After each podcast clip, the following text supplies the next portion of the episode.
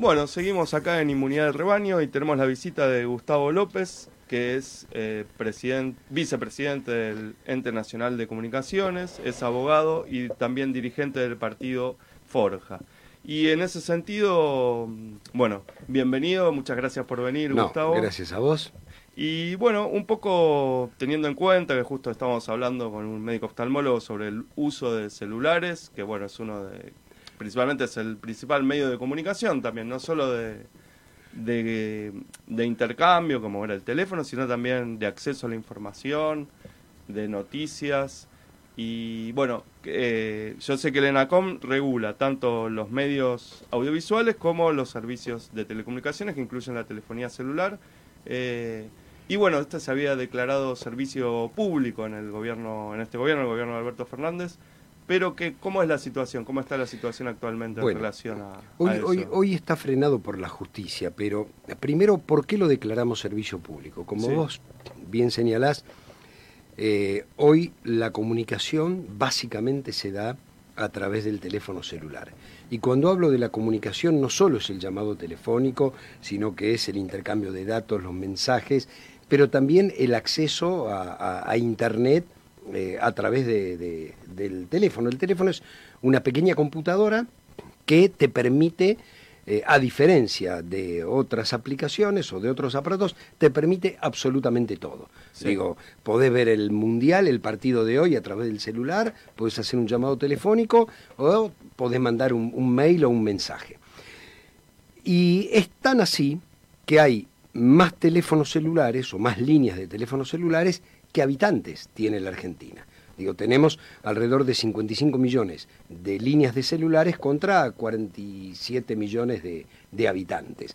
Eh, esto muestra eh, que todos lo necesitan, desde el CEO de una empresa hasta el albañil de una obra en construcción. ¿Por qué? Porque cualquier cosa le va a llegar por ahí, ya sea un aviso familiar o la búsqueda de trabajo. Sí, es la herramienta imprescindible tanto laboral como de tiempo libre, inclusive hasta los más chicos que lo usan para digamos para comunicarse con sus padres o para jugar o para informarse también, ¿no? Para informarte y para estudiar, porque fue muy importante durante la pandemia, en, todo caso fue el único acceso eh, a través de la telefonía celular, porque frente a 55 millones de teléfonos celulares, cuando uno ve la cantidad de computadoras o de accesos al hogar, eh, baja a un porcentaje. Eh, y a lo mejor tenés una sola computadora en tu casa y viven ocho personas. Claro, inclusive para cuando eran las videoconferencias, que los docentes se podían contactar, era la única manera que podían contactarse, y ahí el gobierno había establecido un mecanismo para que fuera... Servicio público. Servicio público. Lo declaramos servicio público con, con, dos cuestiones centrales. Una, que el precio debía ser justo, equitativo y razonable. Entonces, si las empresas no podían justificar el aumento solicitado, era el Estado el que le establecía a través del ENACOM el aumento autorizado. No es que le prohibíamos aumentar o que le decíamos cuánto tenía que aumentar, sino si tenían que aumentar, debían justificarlo, ya sea por costo de insumos, por inversiones, por costo de mano de obra, por lo que fuera. Las empresas, bueno, e, ese era un primer punto. Sí. Un segundo punto era la obligación de una prestación básica universal. Esto es, para aquellos que no pudieran pagar el servicio mínimo que en competencia te ofrecían las empresas, esto era para el cable, esto era para eh, la telefonía fija, era para la telefonía celular. Mira, como era un servicio público y nadie se podía quedar afuera, bueno, vos tenés obligación de ofrecer una prestación básica universal, con menos llamadas o con menos datos, pero accesible de manera tal que aquel que está desocupado también pueda, por, en aquel entonces era 350 pesos, tener una línea telefónica y no quedarse fuera del mundo del trabajo, del mundo de la educación, del mundo de la salud, porque todo lo tenías que hacer vía internet. Claro, más con el, tema de la pandemia, que era la circulación estaba muy restringida y era el medio principal, inclusive para bueno, para educación, trabajo, eh, distintas formas de eh, lo decretamos en agosto del 2020, pero en abril del 2021 la justicia abrió una ventana por donde obviamente se volvió a escapar todo. ¿Por qué? Porque suspendió la aplicación del decreto hasta tanto se resuelva si era constitucional o no el cambio de las reglas de juego. Vamos a llegar a abril del 2023, es decir, dos años del decreto suspendido, sin que nadie diga que ese decreto va contra ninguna ley. En el medio, o en el mientras tanto, ya llevamos más de 19, 20 meses, las empresas cobran lo que quieren y no le tienen que rendir cuentas a nadie porque la justicia los está habilitando. Y estamos hablando de, a ver, yo tengo eh, una línea de celulares que ya me avisó que a partir de enero aumenta un 23%. O sea, son... Eh, sería casi reglas del libre mercado, más allá de que es un servicio no solo regulado, sino que es un servicio declarado público por el Estado Nacional eh, las reglas son, eh, pongo el precio que quiero por una medida del Poder Judicial, el cual los habilita a hacer eso. Que termina legislando, el Poder Judicial termina legislando. Fíjate vos, el Ejecutivo, dentro de sus facultades, dicta un decreto de necesidad de urgencia declarando servicio público a las telecomunicaciones y vuelvo a repetirte, con esas dos características. Para aumentar lo tenés que justificar, si no yo te otorgo el aumento y segundo hay una prestación básica universal. La justicia dice suspendo. Sí. ¿Cuál es la consecuencia práctica? Te cobro lo que quiero. Un servicio que sigue siendo esencial. Eh, hace un ratito tuve una audiencia judicial. Es por internet. Es decir, el propio Poder Judicial, que utiliza la herramienta para llevar adelante su labor, permite eh, a las empresas cobrar lo que quieran. Y como vos la necesitas, vos necesitas esta herramienta. Si no, vuelvo a repetir, queda fuera del mundo del trabajo, fuera del mundo de la educación, de la investigación, del entretenimiento. Digo, tenemos derecho a ver un partido de fútbol. Bueno, no lo podés hacer porque te cobran el precio que quieran. Y ahí el Congreso también había... Lo ratificó. Claro, el Congreso lo ratificó, es decir, el DNU se convirtió en ley. y viene el Poder Judicial y dice, suspendo. O sea que estaría el Poder Judicial por sobre, se pondría por sobre el Poder Ejecutivo, que había establecido este decreto de servicio público, que bueno, un poco la telefonía celular reemplazaría la telefonía de cable, que es un servicio público, que nunca hubo discusión. Y después, por otro lado, se pondría por encima del Poder Legislativo, que, eh, bueno, las, leyes, las dos leyes, la de telecomunicaciones, como, bueno, que tiene otro nombre, y la de medios, por decirlo de manera sencilla, eh, también se graba de interés público y además se había ratificado este decreto, el Congreso lo ratificó para que fuera un servicio público que bueno, que, es indiscutido que hoy es una herramienta de trabajo y, para todo. Lo ha declarado Servicio Público Francia, lo ha declarado Servicio Público Canadá, lo ha declarado Chile, lo ha declarado Colombia, cada uno con sus características, con mayor o menor intervención del Estado. Ahora la pregunta que uno se hace es, ¿y el Poder Judicial de dónde saca la facultad de estar por encima del Ejecutivo y del Legislativo, porque eso no dice la Constitución. La Constitución, en todo caso, lo que le permite es revisar la constitucionalidad. Ahora, no está revisando la constitucionalidad. Mientras la revisa, que se puede tomar todo el tiempo del mundo, suspende. Ahora nosotros llegamos a la Corte con un recurso de queja, diciendo, no, señores, que se aplique el decreto hasta tanto se resuelva eh, y, en, y en el mientras tanto que las empresas cumplan la regulación. La Corte nos rechazó la queja, al Estado le rechazó la queja sin analizarla. Y entre, el, digo, votaron los cuatro, los cuatro cortesanos, entre ellos Rosencrat, ex abogado del grupo, del grupo Clarín, es decir, Telecom. Eh, y esto lo habilitaron los otros tres miembros de la Corte. Eh, digamos, la, la Constitución le prohíbe a un juez intervenir en asuntos donde un ex cliente fuera parte. Ahí habría una doble maniobra, por el Poder Judicial y bueno, yo uno pensaría que también por ciertos sectores del Poder Político, que sería garantizar la rentabilidad de las empresas y a su vez, eh, por otro lado, que para la mayoría de la población tenga que pagar por un servicio que es esencial y básico, pagar un sobreprecio generando un malestar a toda esa población que bueno serían lo, entre comillas lo que no los votarían a, a, esta la oposición digamos. a ver yo, yo le pregunto a nuestros oyentes ¿no les ha pasado que te querés cambiar de compañía y te bonifican el 50% durante un año entonces la pregunta es, ¿y qué, qué me estuviste cobrando durante todos estos años? Se podía cobrar menos. Es, pero menos no es un 10%, un 20%, es un 50%. y a veces te ofrecen un 70% de descuento. Entonces vos decís, a ver, ¿cuál es el precio?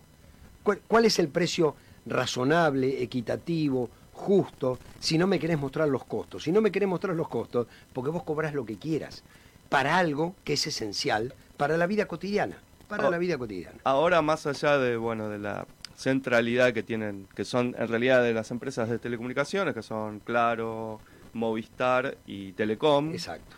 Después, por, por otro lado, tenemos Telecom, que bueno, que la habilitó justamente el gobierno anterior a adquirirla por parte del Grupo Clarín, que antes estaba no estaba permitido que una empresa de, digamos, de medios pudiera tener empresa de telecomunicaciones, que fue de, de alguna manera esta, este favor que se le hizo al, por bueno, por tener esta línea ideológica del grupo. Favor enorme. Claro, favor enorme porque es una de las empresas que más factura del grupo Clarín. Eh, ¿Cómo ves esta convivencia? Que bueno, un poco con esta filtración de audios que hubo, esta reunión entre, digamos, el sector del Poder Judicial, del sector justamente empresario de medios, que es el grupo Clarín, y sector justamente de este sector político de, A ver, yo de no- Juntos por el Cambio, que son funcionarios que están ocupando cargos en el gobierno de la ciudad. ¿Cómo ves esta convivencia? Que se dice que lo ha pagado este viaje en una en un palacio que tiene este magnate inglés eh, Joseph Lewis en, en la Patagonia. ¿Cómo ves esta situación? No, a ver, lo veo escandalosa, pero muy escandalosa. Eh, el otro día, eh, eh, Ubeira, el abogado de, de Cristina Fernández de Kirchner, dijo algo que me parece muy acertado. Se perdió la vergüenza en nuestro país. Digo, por mucho menos a estos jueces los hubieran sacado, hubieran renunciado. Digo, las filtraciones de los audios, que son que indesmentibles. Digo, eh, el, el audio de, de, de- los jueces eh, y de los fiscales eh, diciendo, el secretario de seguridad de la ciudad o el ministro de seguridad de la ciudad diciendo, a este lo voy a ir a buscar y lo voy a meter en cana, ya tengo el calabozo donde mandarlo. Digo, es un escándalo de, de- de proporciones nunca vistas, no porque no hubiera habido escándalos en el Poder Judicial, sino que nunca se exhibieron tan impúdicamente. Y no pasa nada. Mirá, eh, uno de los jueces que viajó, Casailes, el 14 de noviembre, es decir, después del viaje, cuando ya se conocían las primeras filtraciones, pero no había llegado al escándalo que llegó días más tarde, sacó un fallo en favor de Telecom de una multa que le había puesto el ENACON, que le habíamos puesto nosotros. Le quitó la multa. Entonces, vos decís, pero a ver, eh, está la foto con el bolsito de Telecom en el aeropuerto de Bariloche. Sos un cara rota. El nivel de corrupción eh, al, al que hemos llegado es nunca visto, nunca visto. Y como dice Zaffaroni, no es que no tuvimos cortes corruptas, pero esta ideológicamente y jurídicamente es muy berreta además, porque trabaja para estos operadores económicos de manera escandalosa. Entonces, ¿cómo veo esto? Y la verdad que es muy difícil. Digo, eh, si uno de los tres poderes del Estado no funciona, que es el Poder Judicial, no hay democracia. Sí. Entonces, ese diálogo entre el Colini, los fiscales, los jueces, el ministro, eh, el CEO o los dos CEOs o, o responsables de, de áreas importantes del grupo Clarín, diciendo hagamos esta maniobra, hagamos esta, hagamos esta otra. Mañana nos puede pasar a nosotros. Sí. Digo, mañana puede haber un encono personal por mis declaraciones en radio y entonces termino no solo perseguido, sino condenado y encarcelado. Y ahí la postura de la oposición, digamos, de los que se presentan garantes del republicanismo, ¿no? Como sería tanto la... Bueno, no hablemos del PRO, que bueno, que son justamente ellos involucrados, funcionarios involucrados, del Poder Ejecutivo de la ciudad, que son directamente funcionarios del PRO. Pero digo, tanto la coalición cívica como el radicalismo no, no sean... Que bueno, directamente el, el partido de Elisa Carrió se llama República de Iguales, se llamó en un momento, no se han pronunciado salvo, y de hecho lo dijo hoy Federico Storani, que él se escandalizó de que él fue el único Bueno. que, se, que se pronunció en contra de él y estaba esperando que, bueno, estos supuestos republicanos se pronunciaran y no hay una palabra. Mira, dirigentes importantes, el único que salió fue Federico Storani a decir no puede ser que guarden silencio.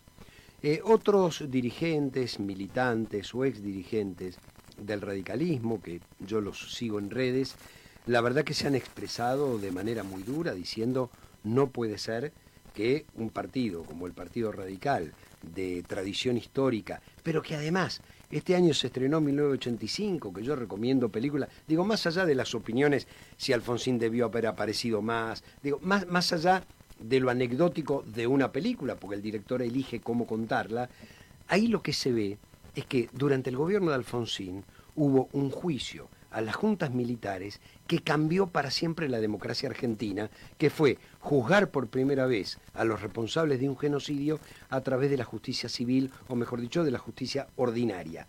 Hoy esto no podría pasar en la Argentina, porque Cambiemos no lo toleraría, porque ese radicalismo ya no es más alfonsinista, digo, ni siquiera se sabe qué es, porque tampoco es irigoyenista, digo, ha dejado de lado los principios eh, cuando Irigoyen y Alén hacían una revolución, la hacían para que el pueblo pueda votar.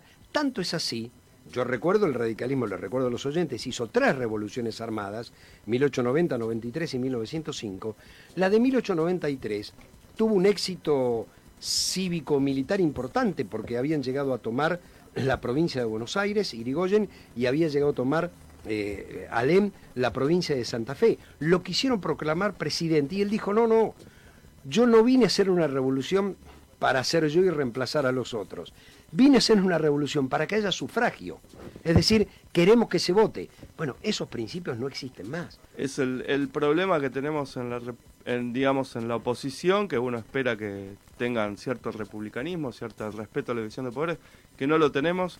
Y lamentablemente, bueno, este pacto democrático que se de 1983 se empezó a resquebrajar. Pero bueno, Gustavo, te agradezco, el, se nos acabó el tiempo del programa. Eh, bueno, fue muy rico la exposición que hiciste del, tema de telecomunicaciones y bueno, próximamente eh, te volveremos a llamar. Gracias la vamos a seguir peleando y la vamos a ganar.